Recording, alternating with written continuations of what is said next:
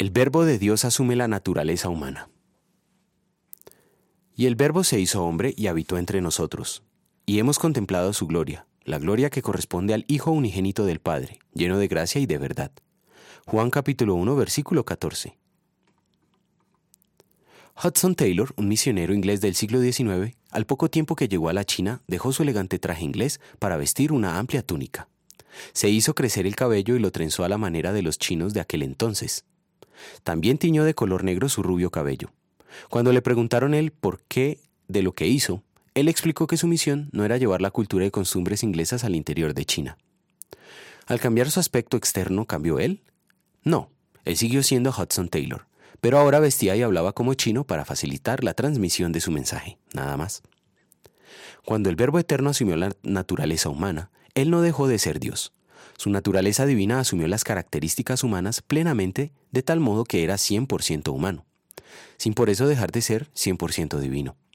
Sin embargo, para su misión tuvo que restringir sus atributos divinos de manera que su humanidad queda intacta. Jesucristo fue un ser humano en todo el sentido de la palabra, excepto que no tuvo pecado.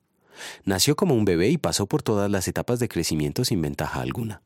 Estuvo sujeto a la ley moral divina y la obedeció perfectamente, no como nuestro ejemplo, sino como nuestro sustituto.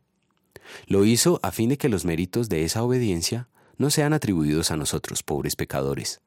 Cuando fue a la cruz, sufrió como cualquier otro ser humano sufre tales castigos, excepto que lo hizo cargando nuestros pecados, por lo que padeció toda la ira de Dios, lo que le llevó a exclamar, Dios mío, ¿por qué me has desamparado? Y lo hizo para que nosotros quedáramos libres.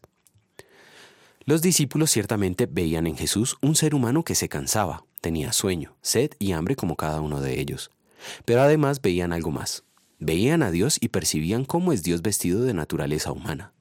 Por eso Juan puede decir, hemos contemplado su gloria, la gloria que corresponde al Hijo unigénito del Padre, lleno de gracia y de verdad. Conocer a Cristo es conocer a Dios, y en Él solo vieron gracia y verdad. Dios no es un ser iracundo que se deleita en la destrucción y que busca el mínimo error para eliminarnos. Por el contrario, es aquel que por salvarnos hace el mayor de los sacrificios y eso nos es revelado en Cristo. En gratitud vamos a querer mantener diáfana la revelación de su gloria sin contaminarla con nuestra opinión de lo que Dios debería ser. Oremos. Señor Jesucristo, por nosotros te hiciste hombre, y así nos revelaste la naturaleza divina. Tu justicia no pasa por alto el pecado, y por eso hay castigo. Pero preferiste sufrirlo tú para salvarnos. Gracias por tu misericordia. Amén.